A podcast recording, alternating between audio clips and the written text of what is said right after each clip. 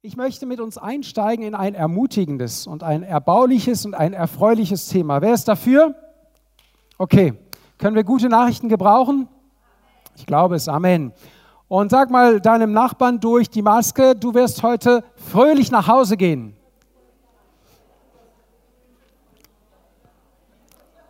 Und weißt du auch warum? Wenn du die Predigt von letzten Sonntag gehört hast, dann weißt du warum. Weil deine Freude nicht abhängig ist von den Umständen. Dein Friede ist nicht abhängig von den Umständen. Deine Liebe, von der wir gerade gesungen haben, ist nicht abhängig von den Umständen, sondern Gottes Geist hat etwas in uns ausgegossen und wenn du das ordentlich fließen lässt, dann hast du Freude. Dann lässt du dir die Freude nicht nehmen. Und ich wünsche mir, euch heute Morgen mit Freude anstecken zu können. Und der Jean-Paul, der die Predigt gehalten hat, sitzt ja da hinten. Das heißt, wir beide werden von uns den Ball zu spielen mit Freude und dann werdet ihr mit Freude erfüllt werden. Amen. Sag mal richtig Amen. So, ich habe euch am 9. August eine Predigt gehalten, wo es darum ging, gepflanzt zu sein, um zu wachsen. Könnt ihr euch noch daran erinnern? Und in dieser Predigt habe ich erwähnt, das wusste ich ja gar nicht, das hat der Heilige Geist eigentlich erwähnt, dass es eine zweite Predigt geben würde. Und in Vorbereitung auf diesen Sonntag wurde ich daran erinnert, dass ich euch ein Versprechen gegeben habe, nämlich Fortsetzung folgt. So, wenn ihr nochmal insgesamt einsteigen wollt in das Thema, hört euch nochmal die Predigt vom 9. an, am 9.8. auf YouTube. Ich habe das gestern gemacht und also ehrlich, man sagt ja, Eigenlob stinkt, aber ich fand die echt gut. Ich fand die Predigt gut, ich fand, wie ich mich ausgedrückt habe, gut, ich fand mich gut. Wow, darf man das? Also ich fand es auf jeden Fall cool und bin durch meine eigene Predigt erbaut worden und ermutigt worden, mich für heute vorzubereiten. Ich möchte zusammenfassen. Gott hat dich hier an diesen Ort gepflanzt, damit du wächst und zu seiner Ehre Frucht bringst. Also du bist schon mal nicht zufällig hier, sondern Gott hat dich ganz bewusst in diese Gemeinde gepflanzt. Und wir sollen als Gemeinde zusammenwachsen und zwar in doppeltem Sinne. Zusammenwachsen, das heißt in sich besser verbunden sein, gute Beziehungen pflegen, miteinander zusammenwachsen, einmal das und dann zu Gott hinwachsen, also Richtung Himmel wachsen, nach oben wachsen, also wachsen in zwei Stufen, zueinander, miteinander und zu Gott hin. Dann werden Stürme da sein und wir erleben ja im Moment auch Stürme. Stürme tragen dazu bei, dass ein Baum festere Wurzeln bekommt. So ärgere dich gerade jetzt nicht über den Corona-Sturm, den wir erleben, denn er wird dazu dienen, dass wir festere Wurzeln bekommen, dass wir fester verankert sind. Und wir merken ja auch zwischen uns Geschwistern, dass jeder das Ding ein bisschen anders sieht und das rüttelt und schüttelt am Baum. Und es fordert von uns, dass wir gut überlegen, wo sind wir denn verankert und unsere Wurzeln werden fester und unsere Beziehungen hoffe ich doch auch. Ein Baum, er besteht ja aus vielen Ästen, Blättern und schlussendlich hoffentlich auch aus Früchten. Und jeder von uns ist ein Teil des Ganzen. Du bist nicht der ganze Baum. Sag dir das mal. Ich bin nicht der ganze Baum. Du bist ein Teil an diesem Baum, an diesem Gewächs. Du bist ein Teil am Leib Christi. Du bist ein Teil an der Rebe. Du bist ein Teil des Ackers. Du bist ein Teil der Braut Christi, ein Teil der Herde. All diese Themen kauen und wieder käuen wir dieses Jahr, um uns ein Bild zu machen, was Gemeinde Jesu Christi eigentlich ist. Und du brauchst mich und Jawohl, unser Gemeindeslogan wird das. Du brauchst mich und ich brauche dich. Dass wir lernen, das zu artikulieren und zu sagen, ja wirklich, ich brauche die Hilfe meiner Geschwister. Und wir brauchen einander. Wir brauchen einander. Wir glauben zusammen, wir wachsen zusammen. Und wenn, wenn alles gut läuft, was der, was der Idealfall wäre, wir bringen zusammen Frucht. Frucht, die Gott ehrt. Wir sind eine Lebens- und eine Glaubensgemeinschaft. Du bist nicht alleine. Sag mal deinem Nachbarn, du bist nicht alleine. Die Gemeinde bietet optimale Wachstumsbedingungen. Warum? Weil Jesus Christus das Fundament ist. Er ist der Grund, auf dem die Gemeinde aufgebaut ist und Jesus und Paulus sagt, einen anderen Grund kann niemand legen als der, der gelegt worden ist, nämlich Jesus Christus. Und weil Jesus das Fundament ist, sind die Wachstumsbedingungen ideal für geistliches Wachstum. Und dann heißt es, dass aus der Gemeinde, aus dem Leben der Gläubigen ein Duft von Gottes Herrlichkeit ausströmen soll. Vielleicht machen wir mal die Augen zu, den Mund und die Nase sind ja schon quasi geschlossen, gezwungenermaßen. Und wir denken so an einem frühen Morgen, wo der Tau vielleicht noch da liegt und wo man aufs Feld geht und es riecht vielleicht nach, nach frischen Äpfeln oder nach frischem Getreide. Es, man riecht förmlich den Duft der Natur und dessen, was gewachsen ist. Und die Bibel sagt, wir sollen als Gemeinde, wir sollen als Kinder Gottes einen solchen Duft verströmen. Und es soll anderen Appetit machen, zu sagen, der Gott, an den die glauben, das, was sie leben, das, das, danach sehne ich mich, das möchte ich auch erleben. So sollen wir die Herrlichkeit Gottes sichtbar werden lassen, spürbar, nahbar für die Menschen, die Gott noch nicht kennen. Ihr dürft eure Augen wieder öffnen, nicht, dass mir hier jemand noch einschläft. Die Frage ist, auch heute ganz besonders, machen wir einen Unterschied? Sind wir anders als Menschen, die Jesus Christus nicht kennen oder ohne Jesus Christus leben? Und die, die erste Predigt hat uns gezeigt, dass es Kraft und Fleiß kostet. Jesu Jünger zu sein, sein Nachfolger zu sein, in seiner Gemeinde zu leben, zusammenzuleben, erfordert Fleiß und Kraft. Jeder von uns trägt dafür Verantwortung. Dein Leben, dein Reden, dein Handeln hat direkten Einfluss auf die Gemeinschaft. Also dieser, dieser Spruch, Glaube ist Privatsache, das passt so nicht daher. Weil du bist ja wirst mir recht geben, wenn du Teil des Leibes Jesu bist und du bist ein Arm, dann ist es nicht egal, was der Arm tut. Zumindest ist es der Hand nicht egal und dem Ellenbogen und dem Oberarm ist es auch nicht egal, was der Arm tut. Das heißt, wenn der Arm etwas tut, beeinflusst er durch sein Handeln den ganzen Leib und dessen müssen wir uns bewusst sein. Und deswegen ist dein Glaubensleben im Grunde keine Privatsache. Was du tust, Du bist ja am Leib. Wenn ein Glied leidet, heißt es, dann leiden alle anderen mit. Ich habe mir vor einer Woche auf den Daumen gehauen. Und zwar, die Absicht war eigentlich, ein Kugellager aus einem Radelement auszupressen. Das macht man normalerweise mit einer Presse, die mehrere Tonnen Druck ausübt und dann kann man das rauspressen. Ich hatte aber keine Presse, aber ich hatte einen Hammer und ich dachte, lieber Hammer, du musst jetzt diese Tonnen aufbringen und ich helfe dir dabei. Und es war ziemlich heftig, habe ich dann an meinem Finger gemerkt, weil der Schlag auch auf meinen Finger ging. Zum Glück nicht voll. Ich weiß nicht, ob der Daumen noch da gewesen wäre. Durch den Handschuh durch, wenn ein Glied leidet, ich habe nicht einfach weitergeklopft. Ich habe erstmal unterbrechen müssen, weil mein Gehirn mir gesagt hat, da vorne läuft was schief. Bevor der zweite Schlag kommt, versteht ihr? Also da funktioniert ja etwas miteinander. So funktioniert auch Gemeinde, so funktioniert Kirche. Wir sind Glieder. Wenn ein Glied leidet, dann leiden andere Glieder mit. Hoffentlich, hoffentlich sind wir Menschen, die mitleiden können, die Leid aushalten können und die nicht immer gleich wieder heile Welt haben wollen. Manchmal sind Situationen mitleidsbedürftig und es ist wichtig, dass wir Mitleid haben, Mitleid zeigen und auch mit den Weinenden weinen können. Es ist nicht immer alles rosarot und wir sollten das dann nicht übergeistlich interpretieren und sagen, der Heiland macht schon alles gut.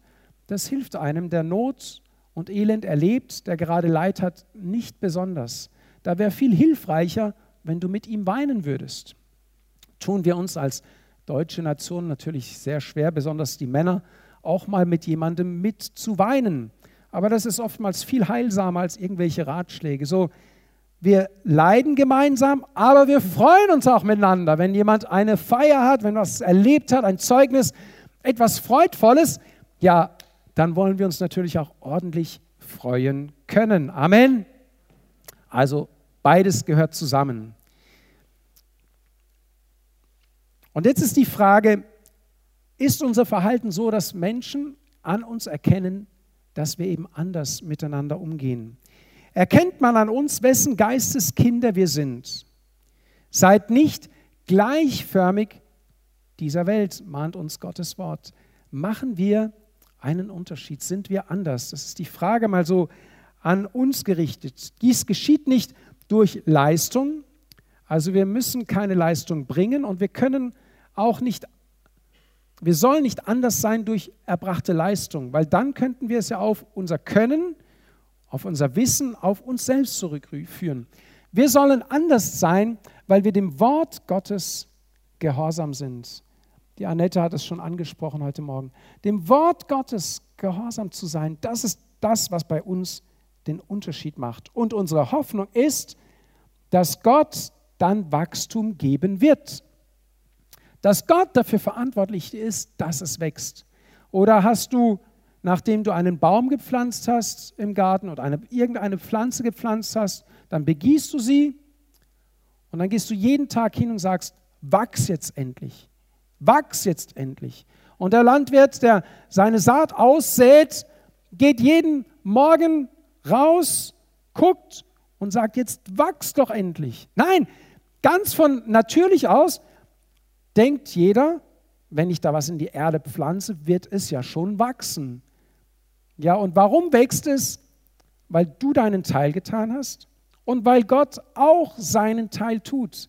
Das ist unsere Hoffnung, unsere Zuversicht, dass Gott seinen Teil auf jeden Fall tun wird. Und darauf dürfen wir bauen.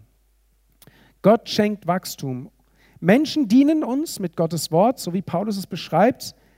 Ich habe gepflanzt, Apollos hat begossen, Gott aber hat das Wachstum gegeben. So ist weder der da pflanzt etwas, noch der da begießt, sondern Gott, der das Wachstum gibt. Oh, schade, ich habe doch gepflanzt. Ich habe doch Unkraut gejätet. Ich habe doch begossen. Ich will doch auch was gelten vor den Menschen und vor Gott. Ich will doch, dass meine Arbeit wertgeschätzt wird. Mein Investment soll doch Ehre finden. Und da muss ich dich leider enttäuschen. Alle Ehre soll dem gebühren, der das Wachstum gibt. Und wir müssen, ob wir es wollen oder nicht, sterben. Wir müssen sterben, wie dieses Saatgut, das in die Erde kommt und kein Mensch sieht am Schluss das Saatkorn, sondern er sieht die Pflanze oder das, was gewachsen ist, am Schluss die Frucht. Wir kamen ja über diesen Text dann auch zu Gottes Ackerfeld, dass du ein Ackerfeld Gottes bist. Und ich hoffe, dass du dich ihm zur Verfügung stellst als Acker, damit er dich bepflügen kann, dass er dich besehen kann und ihr erinnert euch vielleicht an den leeren, anfangs leeren Schubkarren, der nachher bepflanzt war mit allerlei Gutem. So soll dein Leben schlussendlich aussehen. Und dann sieht man halt vom Acker nichts mehr. Aber man sieht an den Früchten, wem der Acker gehört. Hey, an der Frucht, die bei dir wächst, sollen die Leute sehen, wem der Acker gehört. Schaut mich nicht so erstaunt an. Amen. An deiner Frucht, auf deinem Feld soll der Herr des Ackers sichtbar werden. Amen. Was wächst denn da so alles? In Johannes 15, Vers 16 heißt es, ihr habt nicht mich erwählt, sondern ich habe euch erwählt und euch gesetzt, dass ihr hingeht und Frucht bringt und eure Frucht bleibe, damit ihr was ihr den Vater bitten werdet in meinem Namen, er euch gebe. Also hier nochmal, du bist hier gepflanzt, nicht aus Zufall, sondern weil Gott dich in diese Gemeinde gepflanzt hat, weil er dich in dieser Gemeinde haben möchte. Und mit dem Ziel, dass du eines Tages Frucht bringst, dass du dich entwickelst und dass du Frucht bringst. Ich sprach bei der letzten Predigt davon, dass ein Baum erst oft nach ein paar Jahren Frucht bringt. Das heißt, er muss eine ganz gewisse Zeit gepflanzt sein, gepflanzt bleiben, Wurzeln bekommen haben. Und wenn der immer hin und her springt, wird er keine Früchte bringen. Also es braucht Zeit, es braucht Ausdauer, es braucht ein Miteinander, um Frucht zu bringen. Und dann sagt Jesus hier, das gebiete ich euch, dass ihr einander liebt. Da wären wir schon bei der ersten Frucht oder bei dem, was am allerwichtigsten ist. Nicht Leistung zu bringen, sondern sich in Liebe zu üben. Nur diese Liebe können wir auch nicht produzieren, sondern das Wort Gottes sagt, dass die Liebe Gottes ausgegossen ist in unsere Herzen durch den Heiligen Geist. Lass dich vom Heiligen Geist in der Liebe entfachen. Liebe deinen Bruder, liebe deine Schwester. Und dann heißt es, eigentlich gepflanzt, du bist hier gepflanzt, um zu lieben. Johannes 15, Vers 16, gepflanzt, um zu lieben. Wenn wir nur das tun würden, sagt Jesus, dann hätten wir schon das ganze Gesetz erfüllt. Liebe Gott von ganzem Herzen und liebe deinen Nächsten wie dich selbst, dann hast du alles erfüllt.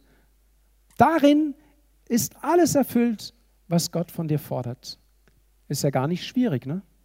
Müssen wir es einfach nur tun und darin, darin uns üben. Und da möchte ich uns auffordern, das zu tun. In Römer 12, Vers 9 heißt es, die Liebe sei ungeheuchelt, verabscheut das Böse, haltet fest am Guten, in der Bruderliebe und in der Schwesterliebe sage ich dazu, seid herzlich zueinander, in Ehrerbietung einer dem anderen vorangehend, im Fleiß nicht säumig, brennendem Geist, dem Herrn dienend, in Hoffnung, freut euch. Wir sollen in der Liebe echt sein. Einfach echt sein. Da ist ja schon die erste Hürde und Herausforderung, dass es uns da nicht immer leicht fällt. Wirklich vorbehaltlos, bedingungslos zu lieben. Jesus, sagt die Bibel, hat uns geliebt, als wir noch Sünder waren. Dann hat Jesus uns erlöst und uns fällt es manchmal schwer, uns zu lieben, die wir ja alle erlöst wurden, wie sollen wir dann die lieben, die Jesus geliebt hat, bevor sie zu ihm kamen? Üben wir in der Gemeinschaft der Gläubigen diese Liebe, diese Offenheit, diese Ehrlichkeit, dieses Echtsein. Und ich glaube, das wird ein Unterschied sein in unserer in unserem Mikrokosmos, in unserer Gemeindegesellschaft, dass Menschen spüren, hier gehen die Leute anders miteinander um. Jesus sagt, an der Liebe, die ihr untereinander habt, wie ihr miteinander umgeht, also nicht nur vom Reden, die Annette hat das so schön eine Vorlage gebracht, unsere Taten reden darüber, ob wir lieben. Du kannst so viel von Liebe erzählen und sagen, Liebe, Liebe ist wichtig. Deine Taten, dein Reden, dein Handeln zeigen, ob das auch wirklich deine Maxime ist. Ich wünsche, dass wir einen Unterschied machen. Wir durchleben gerade eine hoffnungslose, deprimierende und aufreibende Zeit. Ist ja nicht so, dass wir das nicht wahrnehmen. Ist auch nicht so, dass wir die Augen davor verschließen. Wir versuchen nur mit äh, dem Verstand, der Vernunft auch, die Gott uns gegeben hat, mit den Möglichkeiten, die uns gegeben sind, auch von unserem Staat, unser Leben, auch unser kirchliches Leben, unser Glaubensleben, so gut es in diesen Rahmen passt, zu leben. Und solange die Gesetze und die Regelungen, die uns auferlegt werden, nicht gegen Gottes Gesetz sprechen, werden wir uns auch daran halten. Das ist eine Zusage, die wir machen, weil die Bibel sagt, dass wir der Obrigkeit untertan sein sollen.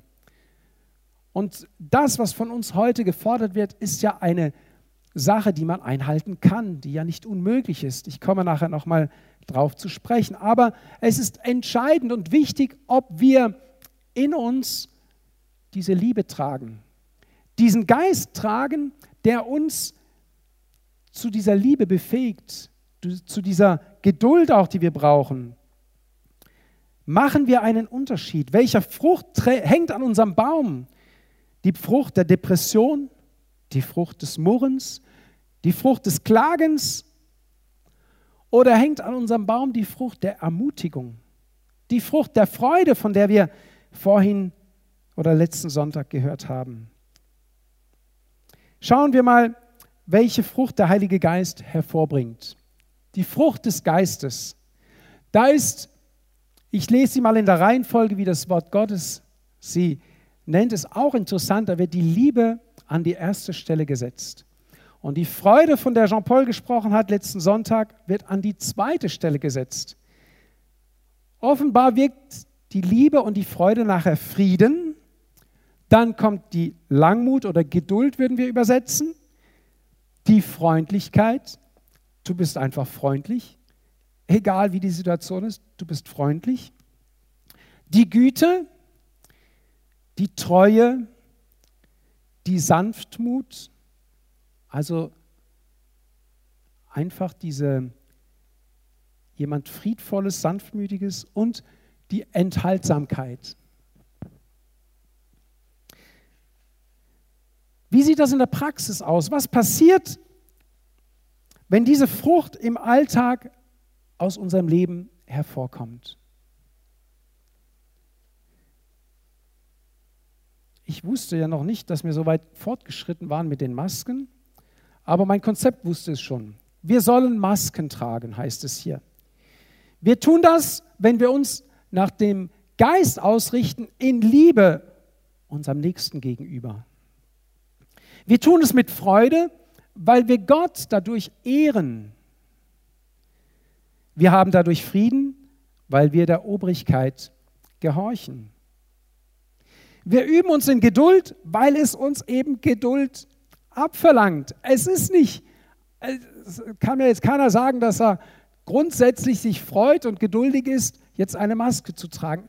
Wenn nicht in uns etwas uns selbst überwindet, unseren Charakter und das, was uns ja widerstrebt zum Teil auch, der Heilige Geist kann das verändern, kann dich trotz allem freudig machen. Wir bleiben freundlich, besonders dann, wenn uns jemand in einem Geschäft daran erinnert, dass unser Mundschutz nicht richtig sitzt. Das tut ja auch was mit unserem Stolz, wenn wir ermahnt werden als Erwachsene, uns ordentlich zu benehmen. Das tun wir, das hören wir ja nicht gerne, diese Korrektur. Aber weil der Heilige Geist in uns ist, sagen wir, oh, Entschuldigung, habe ich total äh, verpennt, tut mir leid, ähm, natürlich mache ich das, natürlich mache ich das. Wir sind gütig, wenn andere Menschen sie nicht so einsichtig sind, uns durch ihr Verhalten provozieren und wir antworten mit Liebe. Das erleben wir doch tagtäglich, dass diese Maßnahmen ganz unterschiedlich ankommen. Und dann sind wir eben gütig mit Menschen, die ihre Mühe damit haben und verurteilen sie nicht. Wir sind treu, wir bleiben dem, was wir sind und in dem, in das Gott uns hineingepflanzt hat, nämlich seine Gemeinde. Wir bleiben ihr treu. Wir stehen das miteinander durch. Und da möchte ich schon gern auch ein bisschen amerikanisch klingen. Wir schaffen das. Amen. Wir schaffen das, weil es möglich ist und weil Gott mit uns ist. Und wenn Gott mit uns ist, wer kann gegen uns sein? Das heißt, wenn Gott mit uns ist, aber Gott ist ja mit uns, das ist ja das Gute. Was kann uns dann passieren? Wir können uns in ihm bergen, er ist unser Schutz. Wir sind sanftmütig, wir fahren nicht aus der Haut, wir lassen den Geist Gottes unseren Charakter in den Charakter Jesu umformen. All diese Frucht, die wir hier sehen, sind ja Eigenschaften, die Jesus Christus äh, ver verkörpern. Jesus Christus hat all diese Eigenschaften verkörpert. Lest das Neue Testament und ihr werdet sehen, dass in all dem, was er tut und wie er den Menschen gegenüber handelt, diese Attribute vorhanden sind. Jetzt möchte ich uns einen geistlichen Schritt weiterführen heute Morgen. Wir sind ja gepflanzt, um Frucht zu bringen. Gepflanzt, um zu wachsen, gepflanzt, um Frucht zu bringen. Jetzt magst du sein, okay, Liebe, die habe ich abgehakt. Sanftmut, naja, ich bin nicht gerade der sanftmütigste. Freude, die habe ich, ja, habe ich ja gehört, die habe ich. Ich muss sie nur in Anspruch nehmen. Enthaltsamkeit, Ula, da wird es jetzt schon schwierig. Wir sollen uns enthalten, wir werden eingeschränkt. da rumort es schon in uns. Und da habe ich uns ein Modell mitgebracht, das veranschaulichen soll, wie das eigentlich gemeint ist, die Frucht des Geistes. Nicht zufällig habe ich eine Orange gewählt, weil die Frucht des Geistes ist nicht einfach die Liebe, also habe ich die Frucht des Geistes, ich habe einen Teil vom Heiligen Geist. Die Frucht des Geistes, so meint es hier auch das Wort Gottes, ist wie eine Orange. Ist, das ist die Frucht des Geistes. Und in ihr enthalten ist alles, was hier oben steht. Und zwar genauso wie bei einer Orange, die ja in verschiedene Teile dann aufgesplittet wird. Das heißt, jeder Teil, die Liebe, ist ein Schnitzen davon. Das ist die Liebe. Die ist in der Orange drin. Dann haben wir als nächstes, haben wir gehört, die Freude. Mal sehen, ob wir es zusammenkriegen. Sie ist da, die Freude. Seht ihr? Dann haben wir den Frieden gehört. Das ist der Friede. Der Friede ist da. Holt mal die Folie vielleicht zurück, wo die, haben, ja, ihr dürft sie mal, ihr dürft mal rufen nach dem Frieden. Kommt die, das ist die Orange da, das war gut, mit den Attributen. Die Geduld. Dann haben wir die Freundlichkeit. Wir haben die Güte, die ist besonders dick. Wir haben die Freude hatten wir schon. Sanftmut fehlt noch. Sanftmut. Und ich nehme mal zum Schluss die Enthaltsamkeit. Alles das ist in Gott enthalten. Das heißt, sag nicht, ich bin mehr so der Liebe, aber mit der Geduld habe ich es nicht so. Dann ist der Heilige Geist, dann ist die Liebe in dir nicht vollendet dann muss noch was an dir gearbeitet werden.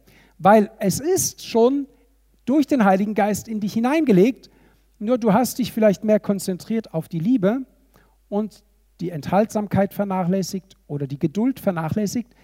Aber alles ist in dieser Frucht enthalten und möchte sich gleich, gleichmäßig in dir entfalten, wenn du es zulässt. Wenn du zulässt, dass sich der Geist Gottes in jeden Bereich deines Lebens entfalten kann. Die Frage ist nur, ob wir dem Heiligen Geist immer den ganzen Raum lassen, ob wir ihn überall in unser Leben hineinschauen lassen oder ob wir sagen, das hier, da kennt ihr ja die Türen in unserem Leben, wo privat draufsteht. Und wo wir uns selbst da nicht scheuen zu sagen, Herr, aber lass mich bitte mit diesem Thema in Ruhe. Wenn der Heilige Geist wirklich in dir wohnt, wird er dir so lange keine Ruhe lassen, bis du die Tür öffnest. Er wird dich plagen, weil er es gut mit dir meint und weil er an dir operieren möchte, damit es dir besser geht, damit du dich wohler fühlst, damit du dich gesund entwickelst. Damit die Frucht, die aus deinem Leben hervorgeht, Gott ehrt.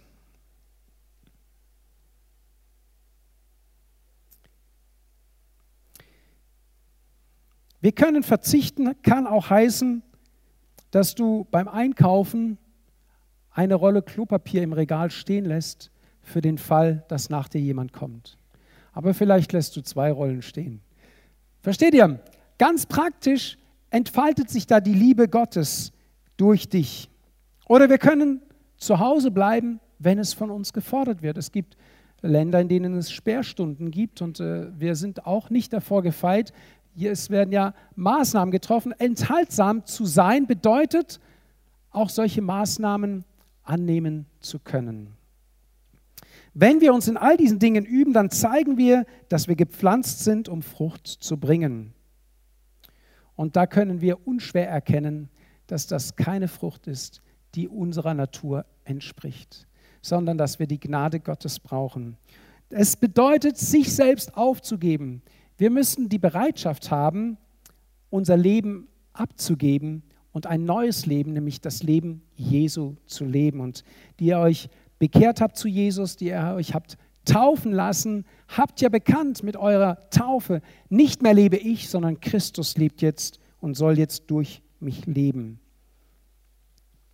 Es kommt nicht auf unsere Ehre an, es kommt auf die Ehre Gottes an.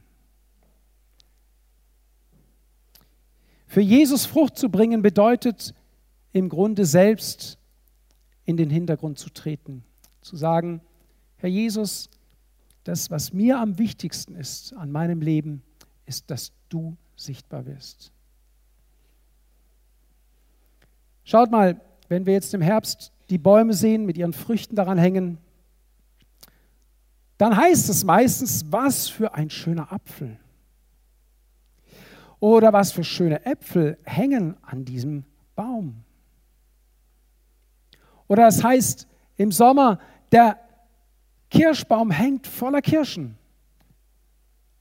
Oder an den Reben im Herbst, die Reben hängen voller Trauben. Die Frucht steht im Vordergrund. Sie sticht uns ins Auge und sie ist ja auch eine Lust für die Augen. Das wissen wir ja. Bei den ersten Menschen war das ja schon so, dass die Frucht eine Lust war für die Augen. manchmal läuft einem ja schon das Wasser im Mund zusammen. Und ähm, ich fahre da manchmal, im, im, äh, wenn Erdbeerzeit ist, an einem wohlbekannten Erdbeerfeld vorbei, da bei Odelshofen. Da riechst du schon von weitem den Duft der Erdbeere. Da, selbst wenn du nicht vorhattest, welche zu kaufen, du hältst an, weil du das von weitem schon riechen tust. Sagst, oh, jetzt habe ich Lust auf Erdbeeren. Geht es euch auch so? Oder ist es nur so bei mir? Im wenigsten, in den wenigsten Fällen wird einer sagen, oh, hat der Baum tolle Äste. Boah, was für ein mächtiger Stamm dieser Baum hat. Und die Wurzeln, die der erst haben muss, die müssen ja der Hammer sein. Kein Mensch redet über den Baum, über den Stamm, über die Äste. Alle sehen die Früchte und sagen, wow. Und der Baum steht da und sagt, hey, aber hey, wenn es mich nicht gäbe, gäbe es eben auch die Früchte nicht. Ja, das ist unser Los. Aber weißt du, das Los, dass du so bist, ist deine Eintrittskarte für den Himmel. Wenn du hier stirbst für Christus und bereit bist, auf dieser Erde nichts zu gelten, sagt Jesus, dann hast du einen Platz im Himmel. Wo du einen neuen Namen bekommst, einen Ehrenplatz, da gibt es ja ganz viele Ehrenplätze im Himmel, wirst du einen Platz von Gott, dem Schöpfer, persönlich zugewiesen bekommen. Gibt es eine größere Ehre, als von Gott einen Platz zu bekommen? Ist es da wert zu sagen, hey, dann ist es mir wirklich egal, was hier, was die Leute über mich sagen, wie die über mich denken, ob ich hier wichtig bin oder nicht, total egal. Hauptsache, ich komme bei Gott an und ich bin für Gott wichtig. Und ich habe, diese Woche hatten wir ja eine Beerdigung und ich habe lernen dürfen, dass Gott einmal mehr, ich weiß ja, dass Gott anders sieht als ich, aber dass Gott so gnädig ist dass er auf unser Leben ganz anders schaut, als wir mit unseren physischen Augen sehen. Und dass Gott andere Maßstäbe ansetzt als wir Menschen. Dass Gott gnädig und barmherzig ist und dass Gott gütig ist und dass er bis zur letzten Minute um uns wirbt und um uns kämpft. Und Gott Möglichkeiten hat, da kommen wir gar nicht mehr mit. Aber Gott hat immer im Plan Gutes mit uns, uns zu retten, uns zu erlösen, uns zu sich zu ziehen, wenn wir uns denn auch ihm zuwenden und ihn suchen.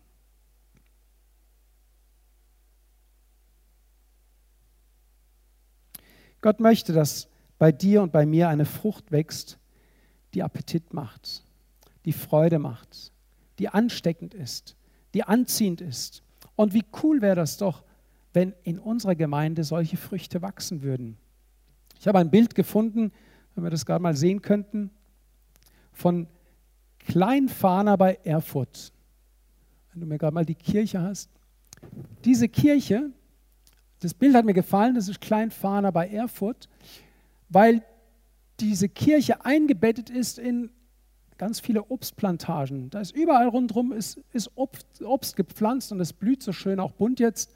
Und dann dachte ich, wie wäre es, wenn Gemeinde ein solcher Ort wäre? Die Kirche symbolisiert die Gegenwart Gottes im Zentrum und die Obstanlagen, das sind wir. Wir sind Gottes Fruchtzwerge. Hast du das gewusst? Du bist ein Fruchtzwerg Gottes, ein Früchtchen und du sollst Appetit machen. Und ich sag dir was, ich esse die Fruchtzwerge gerne, aber ich esse nicht nur eins. Meistens esse ich so eine Dreierreihe. Ja? Dann, das ist einigermaßen die richtige Richtung, ja? Weil das Appetit macht, weil das, weil das schmeckt, weil man Lust drauf bekommt.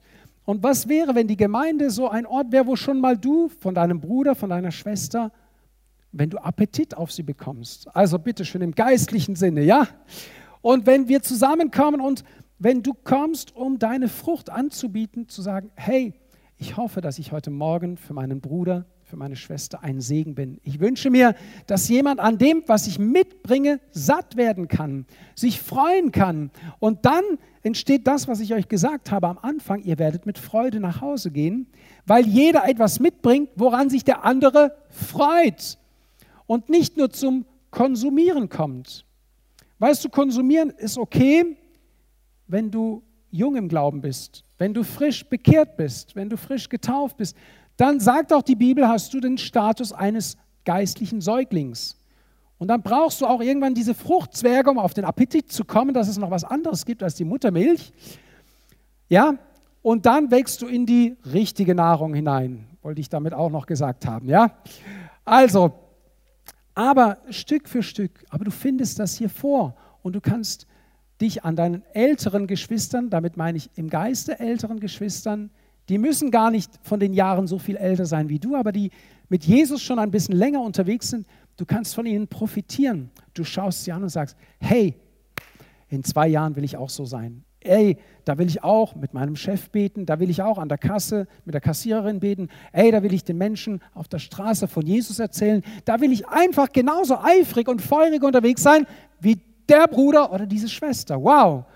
Und du sättigst dich daran und du gehst, wow, gestärkt nach Hause und sagst, wo ist der nächste Baum, den ich rausreißen kann, der vielleicht keine so festen Wurzeln hat, wer weiß. Aber du stehst fest, weil Gott dich gepflanzt hat. Im Hause des Herrn heißt es so schön, sind wir gepflanzt. Ich möchte zum Schluss mit uns ein Gebet sprechen, wenn ihr möchtet. Ich habe es einmal in der ich-Form geschrieben und ich habe es einmal in der Wir-Form geschrieben, weil ich festgestellt habe, dass es einen Unterschied macht, ob wir es für uns beten oder ob wir es gemeinsam beten. Und wir wollen ja als Gemeinde gemeinsam wachsen. Und wer möchte, wir dürft gerne aufstehen, darf es mit mir sprechen. Das erste ist ganz persönlich für dich. Und das zweite wird eine Kraft entwickeln, dass die Gemeinde zusammen das erlebt. Ich lese es vor und ihr dürft es mitlesen. Lieber Herr Jesus, ich danke dir, dass du mich in diese Gemeinde gepflanzt hast. Ich bitte dich, dass du mir hilfst, immer besser in dir und in deinem Wort verwurzelt zu sein. Ich bitte dich, mir zu helfen, Frucht in deinem Sinne zu bringen. Heiliger Geist, ich erlaube dir, mich in das Bild Jesu umzuformen. Es geht mir in meinem Leben nicht mehr um mich, sondern du sollst durch mein Leben sichtbar sein. Ich wünsche mir, dass du mein Leben dazu gebrauchen kannst, dass Menschen den Weg zu dir finden. Ich will erleben, dass mein Leben Frucht bringt. Amen.